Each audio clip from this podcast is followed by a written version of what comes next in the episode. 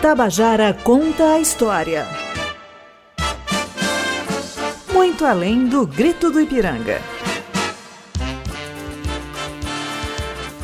Após a Revolução de 1817 ter sido duramente reprimida em Pernambuco e Paraíba, o Brasil se encontrava novamente sob o aparente domínio absoluto da monarquia portuguesa. Com essa vitória recente, a corte esperava capítulos mais a menos adiante. Mas a história da independência do Brasil percorre um caminho cheio de surpresas e controvérsias, que acabaram desembocando na ruptura de 1822. Nesse terceiro episódio, você entende os fatos ofuscados na história e os desdobramentos que antecederam e levaram ao 7 de setembro de 1822. Este programa é um produto da Rádio Tabajara, emissora que integra a empresa paraibana de comunicação em parceria com a Universidade Federal da Paraíba e o Instituto Histórico e Geográfico da Paraíba. Eu sou Ângelo Emílio, professor do Departamento de História da UFPB e doutor em História pela Universidade de São Paulo, USP. E para dar continuidade à abordagem especial sobre o bicentenário da independência, o tema deste terceiro episódio é o processo de independência. E contamos com as luxuosas presenças aqui da professora Ariane Sá e o historiador professor Josemi Camilo, né, professor aposentado da Universidade Federal de Campina Grande, da UEPB, também da estadual, e membro do Instituto Histórico e Geográfico Paraibano. Muito além do grito do Ipiranga, um mergulho sobre os 200 anos da independência do Brasil. Então, para começar aqui esse nosso debate, a gente verifica que houve uma repressão duríssima, muito severa, à Revolução de 1817. Né? Provavelmente o ambiente ali entre 17 e 20 foi um ambiente muito sombrio. Mas, apesar dessa repressão, como bem disse a professora Rosa no episódio anterior, ficou aquele fogo de monturo, né? aquelas brasas ficaram ali e as insatisfações, apesar da repressão, elas continuavam ali. Logo mais, não só a, as províncias brasileiras começaram a viver um período de agitação, como também o reino, e que culminou em 1820 com a Revolução Liberal do Porto. E daí, realmente, as cartas se embaralharam e a temperatura política voltou a subir. Dom João VI é obrigado literalmente a retornar a Portugal para não perder a coroa e é colocado uma assembleia constituinte né, para estabelecer uma constituição não absolutista para Portugal. E daí nós vamos começar com a professora Ariane perguntando exatamente esse ambiente pós-1817 e que leva a 20, como é que fica esse ambiente no âmbito do Império? Bom dia, Ângelo. Bom dia aos ouvintes. Bom dia a todos. Bom dia, professor Camilo.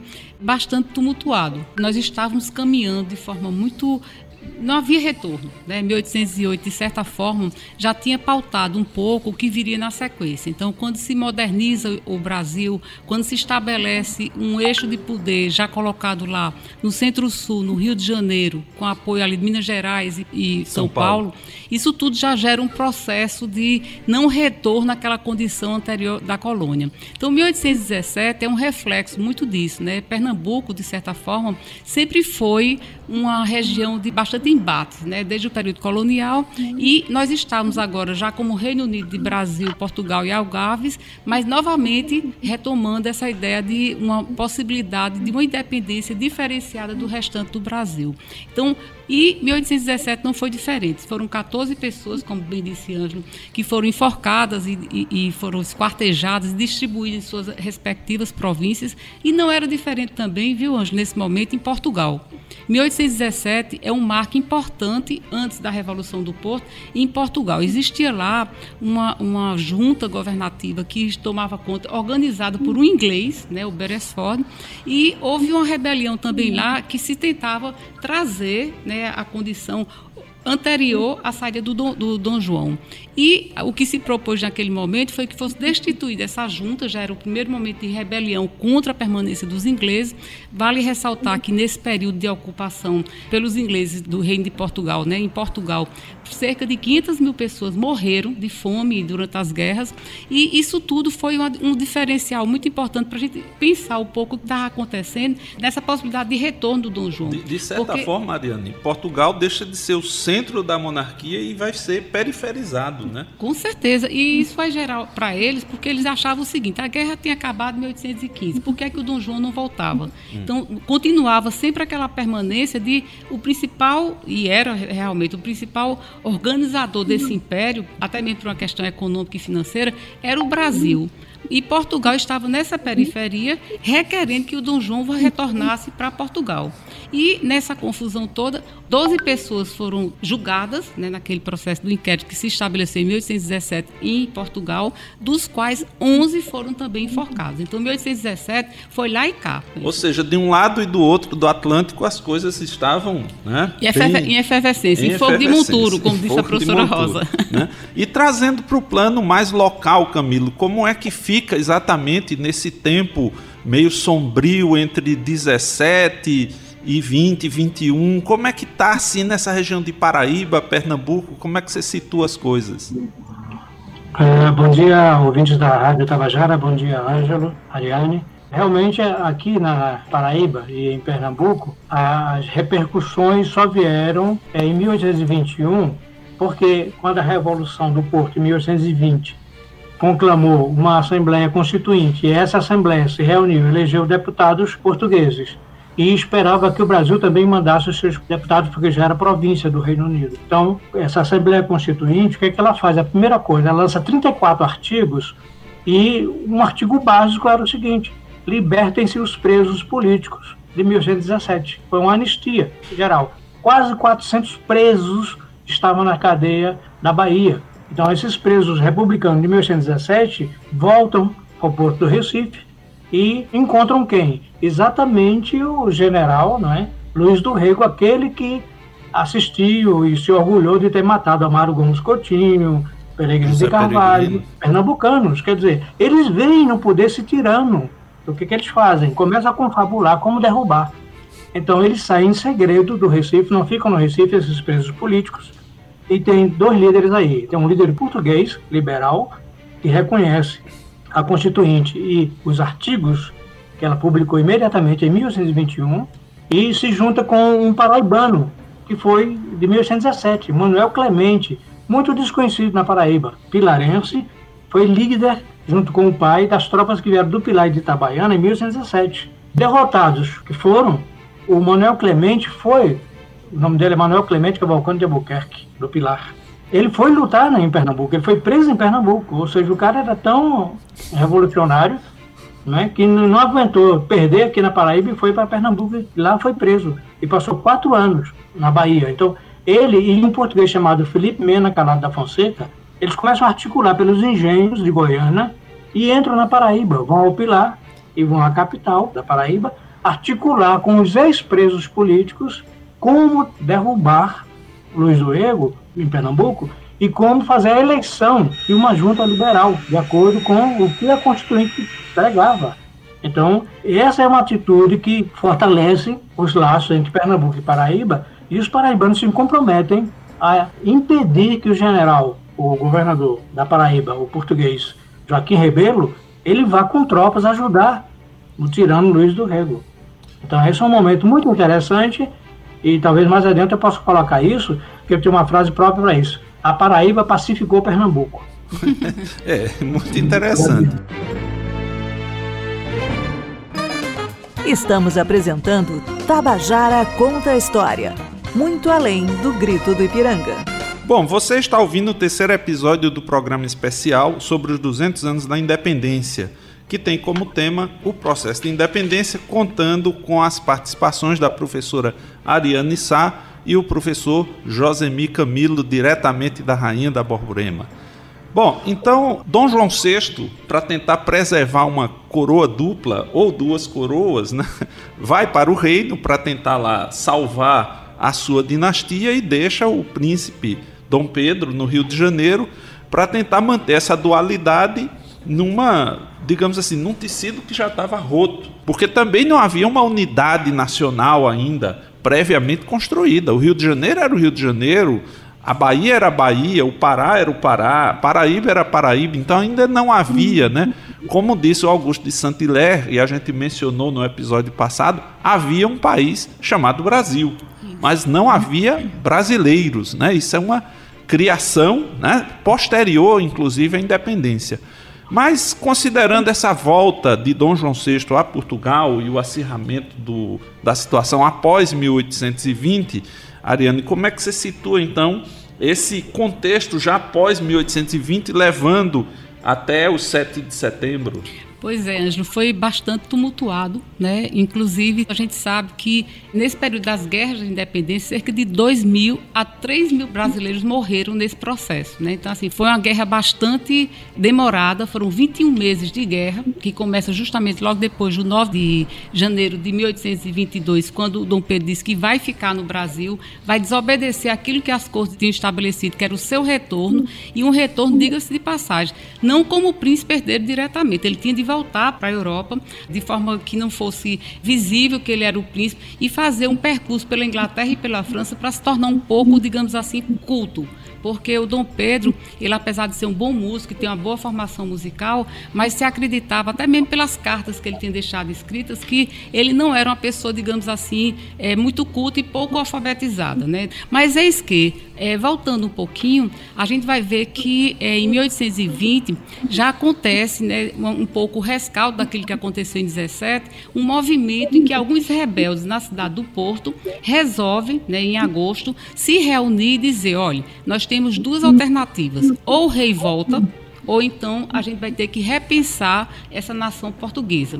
Esse rei volta ou a gente destitui, manteríamos os Bragança, porque existia a alternativa de um outro sucessor, mas o rei seria destituído. Então não restava a Dom João a não ser o retorno. O, o Ariana, a gente pode dizer metaforicamente que Portugal precisava ficar independente do Brasil. A ideia era basicamente isso e retomar o Brasil na sua condição colonial, sob o risco de Portugal nem existir, porque inverteu o jogo. Inverteu o jogo. Então, assim, era para tirar o centro de poder que estava agora no Rio de Janeiro, como também foi importante para o Brasil nesse momento, é, em 1817, por exemplo, o casamento do Dom Pedro com uma, uma austríaca, no caso a Leopoldina, também fazia parte desse acordo, porque o rei Dom Francisco, ele tinha essa dimensão da importância que era evitar que o Brasil chegasse a uma república, como os demais países da América, da, da América estavam chegando. Então, assim, a alternativa colocada foi uma aliança, né, uma aliança feita nesse sentido de garantir que a monarquia se estabelecesse aqui e permanecesse.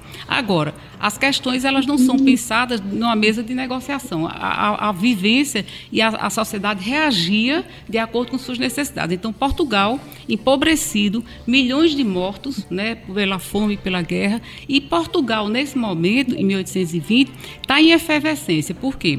Primeiro começa no Porto, depois esses rebeldes se organizam em Lisboa. E, na sequência, já chamam a Assembleia Constituinte, dizendo o seguinte: o rei tem de jurar essa Constituição. E o Dom João, que não era essa pessoa tão assim indecisa como se pensa, ele percebeu o movimento e jura a Constituição ainda no Rio de Janeiro, assim como o filho dele, o Dom Pedro. É, e ambos, de certa forma, se submetem a uma Constituição que sequer ainda estava formada. E tinha 181 cadeiras, das quais o Brasil teria direito a quase 70, 71, se não me engano.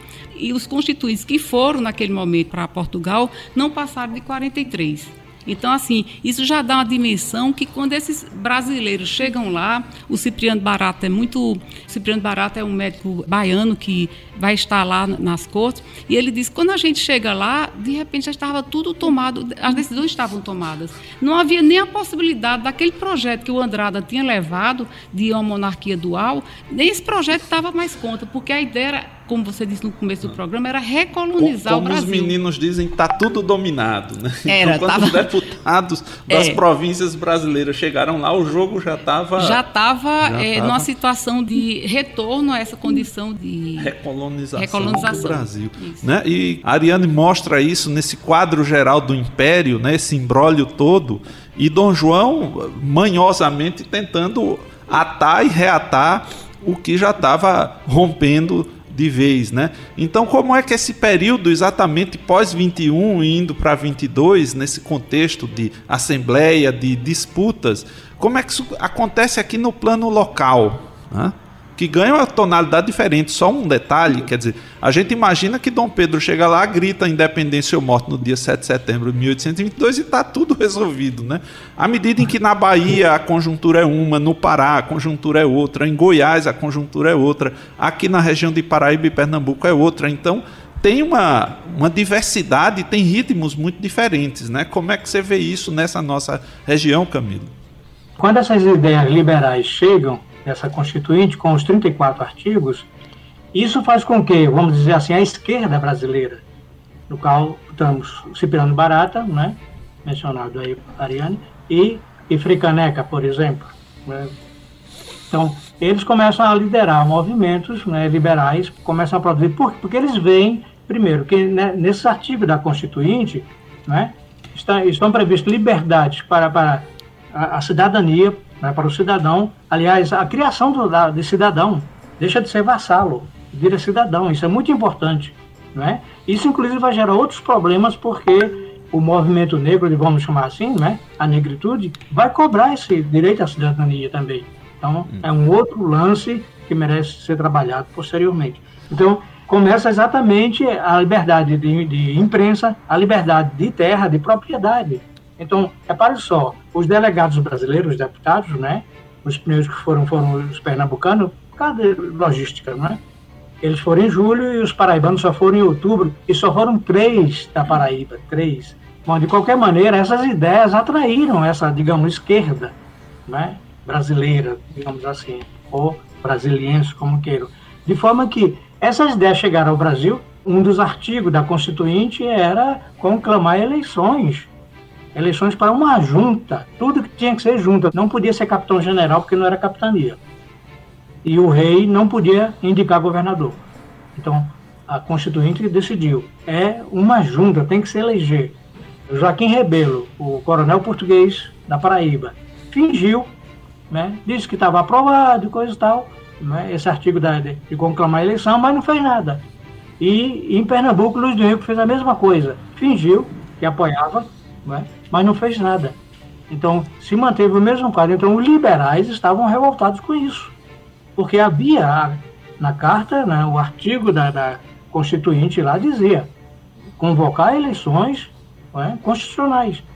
Então, como eu disse antes, esse grupo que veio da Bahia quando foi libertado, e entre eles o Manuel Clemente Cavalcante de Albuquerque, começaram a articular e foram para Goiânia, uma tropa de, de levar uma tropa de 600 pessoas e lá conseguiram discutir o dia inteiro. Eu acho bem interessante, é um momento democrático disso, porque não foram direto para o, o entrave armado, eles foram discutir.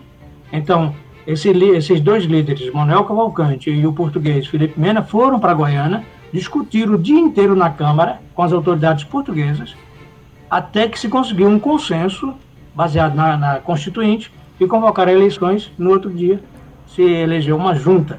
E o paraibano, Manuel Clemente Cavalcante de Albuquerque, ele vai ser o secretário. Ele foi eleito secretário desse governo. Então, esse governo de Goiânia, que tomou posse em 30, mais ou menos 30 de, de agosto de 1821, o que é que faz? Pede ajuda ao coronel Joaquim Rebelo, da Paraíba, o português, para ele não ajudar Luiz do Rego a reprimir esse movimento. E essa junta de Goiânia é audaciosa, ela faz o seguinte: e o senhor aí provoque também eleições da junta? Deu um toque, quer dizer, foi provocante. Ou seja, realmente. se estava em fogo de monturo, eles queriam ver o incêndio. Pois é, pois é, tinha que incendiar o coronel, o general, né, aqueles líderes absolutistas, né, despotistas. Então, é, o que acontece? Pelo contrário, o general, o coronel nesse caso aí, Joaquim Rebelo, ele reprimiu o movimento. Né? Só que quando se pediu essa ajuda militar também, Goiânia pediu e Luiz Rego pediu. Veja que embrólio. Então, o, o, governador, pelo aquele pacto colonialista e por ser absolutista, né, não confiava nesse negócio de constituição nem nada, era coisa nova, era a primeira constituição de Portugal. Né?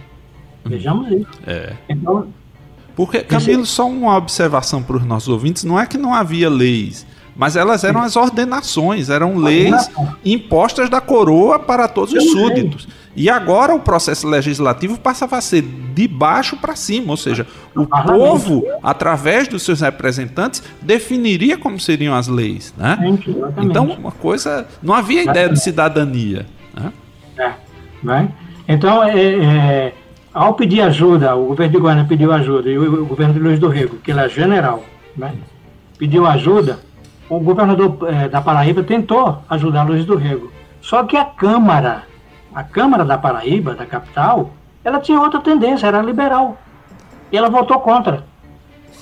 Ela impediu, né, conversado anteriormente com Manuel Clemente e Felipe Mena, né, esse pessoal que foi conversado secretamente, né, chegou até a Câmara, não, não sabemos ainda como, e fez com que a Câmara embargasse a ordem do coronel Joaquim Rebelo de mandar tropas para cercar Goiânia e fazer é, Luiz do Rego vitorioso. Tirou-se uma, uma delegação de paraibanos e portugueses e mandaram para falar com a Junta de Goiânia e com o governador Luiz do Rego para chegar a uma pacificação de Pernambuco. É.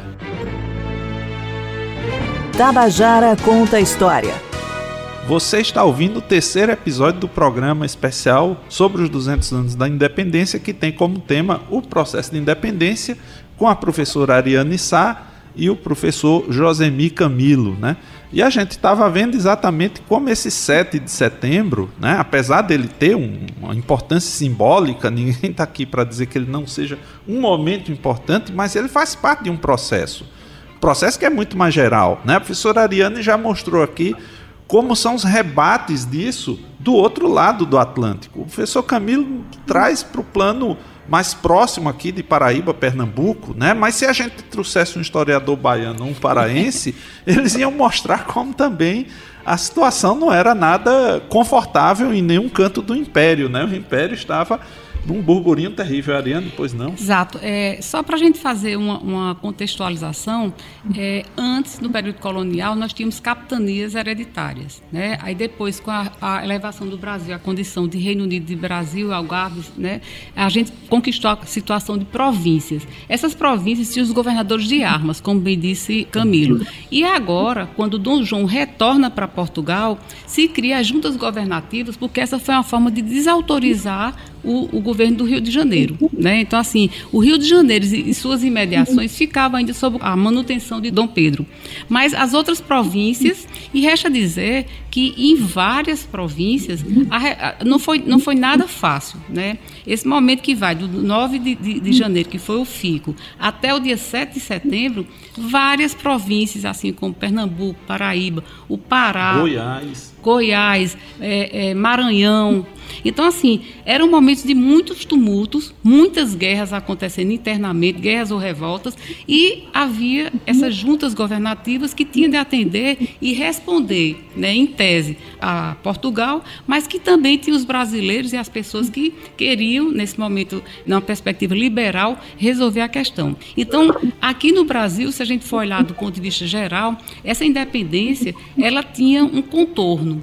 O contorno era uma elite proprietária, né, uma elite que tinha como necessidade manter a escravidão, manter a terra, e esses membros dessa corte, que era parte da, da nossa elite, ela não queria mudar né, essa condição, mas também não tinha um projeto muito claro. E era nesse momento aqui que essas juntas governativas e até mesmo esses confrontos que aconteciam nas províncias colocava em dificuldade, eu colocava assim uma dificuldade para que se mantivesse essa unidade. É. Mas se a gente for parar para pensar, talvez o grande enigma que os historiadores se deparem é por que, é que o Brasil virou um só, né? Porque era muito mais fácil que acontecesse como na América Espanhola, que surgiram a partir das poucas colônias dos vice-reinados, surgiram muitos países. E o Brasil, ao contrário de ter se fragmentado, ele se unificou. Camilo, em princípio, a região de Paraíba, Pernambuco, poderia ter virado um outro país e não virou. Como é que a gente explica que isso aconteça e que acabe prevalecendo a unidade, pelo menos do ponto de vista mais próximo da gente? Pois é. é talvez né, tenha sido até a questão da língua, né? Mas foi tentado, né? Porque como se dizia à época, havia quatro partidos, entre aspas, não, não partido oficial.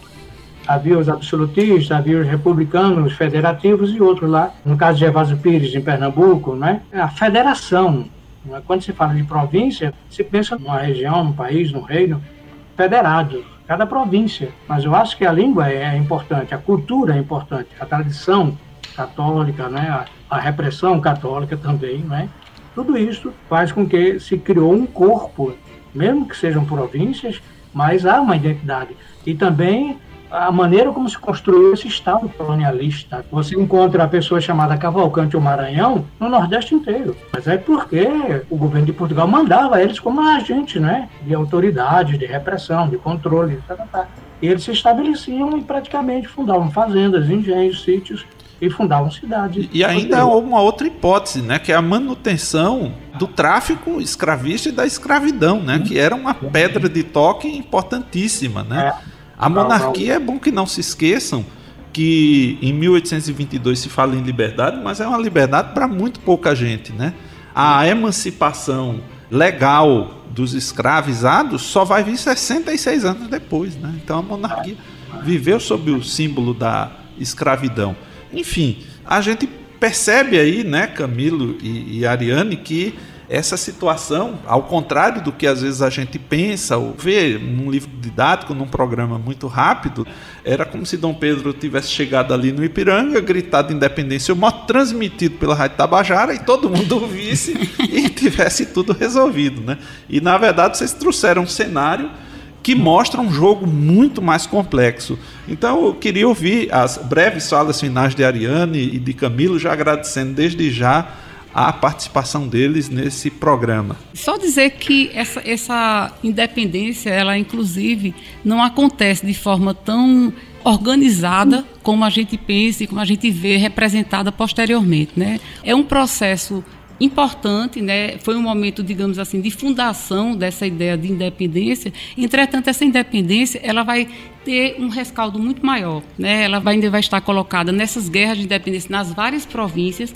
vai estar posteriormente também sendo questionada em 1824 da Confederação do Equador. E se a gente for olhar de uma forma muito mais ampla, até o momento da Revolução Farroupilha, a gente ainda tem aquela ideia de separação. Então, essa ideia de unidade, Ângela, é uma coisa que vai perdurar durante ainda alguns Até anos. quase metade do século XIX, a parada da unidade não está resolvida. Não está resolvida. Então, assim, essa ideia de nação consolidada, inclusive, é uma coisa construída posteriormente. Nós tínhamos um país que estava ali se debatendo e ainda reclamando e tentando ver até que ponto chegava. E Camilo, indo aí para as suas considerações finais e já agradecendo sua presença desde a Rainha da Borborema, como é que você considera, então, essa situação de como esse processo acaba sendo complexo e está longe de se resolver com um grito. Poucas coisas se resolvem com um grito. Vou ser sintético também, para mostrar o aprendizado. Essa delegação que foi da Paraíba, pacificar, da Convenção de Beberibe, se reuniu com o Luiz do Rego General e se reuniu com a Junta de Goiânia. E durante três dias de 5 a 8 de outubro de 1821, houve uma convenção democrática e discutiram a pacificação de Pernambuco. E se pacificou realmente. E ao voltar essa delegação da Paraíba, o que é que ela faz? No mesmo mês de outubro, ela chega e conclama uma eleição de junta liberal na Paraíba. Então, no mesmo mês em que eles aprenderam a lição, trouxeram para cá, se elegeu uma junta e o que, é que aconteceu? A junta disse: Coronel Joaquim Rebelo, rua, botou para fora da província, assim como os pernambucanos botaram Luiz do Rego para fora da província. Então, esse aprendizado aqui é importante. É incompreensível esse momento político do passado, 1821, 1822. Se você já tem ideias preconcebidas. E parafraseando uma música de Marina e Antônio Cícero, chama Fulgaz, e diz assim: Você me abre seus braços e a gente faz o país, né? Se um não abre os braços para o outro, não tem país nenhum. Numa sociedade conflagrada, com escravizados, indígenas que eram literalmente proscritos, né? Como é que se ia construir um país? Aliás, a pergunta até hoje, como é que a gente consegue construir de fato um país e uma nação? Esse desafio, dois séculos depois, está posto. Tabajara conta a história. Muito além do grito do Ipiranga. Então agradecemos a companhia de todos, já deixando convite para estarem conosco na próxima segunda-feira, no mesmo horário, às 8 da manhã, aqui pela Tabajara AM FM e nas redes sociais da emissora. No próximo episódio, vamos falar sobre as várias independências, o protagonismo popular. E daí nós vamos trazer exatamente a presença dessas outras populações negras, indígenas, que estavam em grande medida alijadas do processo institucional. Esse episódio contou com os trabalhos técnicos de Sullivan Calado e Maurício Alves, edição de áudio de João Lira é, roteiro de Fernanda Gonçalves, edição e gerência de jornalismo de Marcos Tomás, e aqui fala Ângelo Emílio para a Rádio Tabajara, desejando a todas as pessoas uma excelente semana. Tabajara conta a história, muito além do grito do Ipiranga.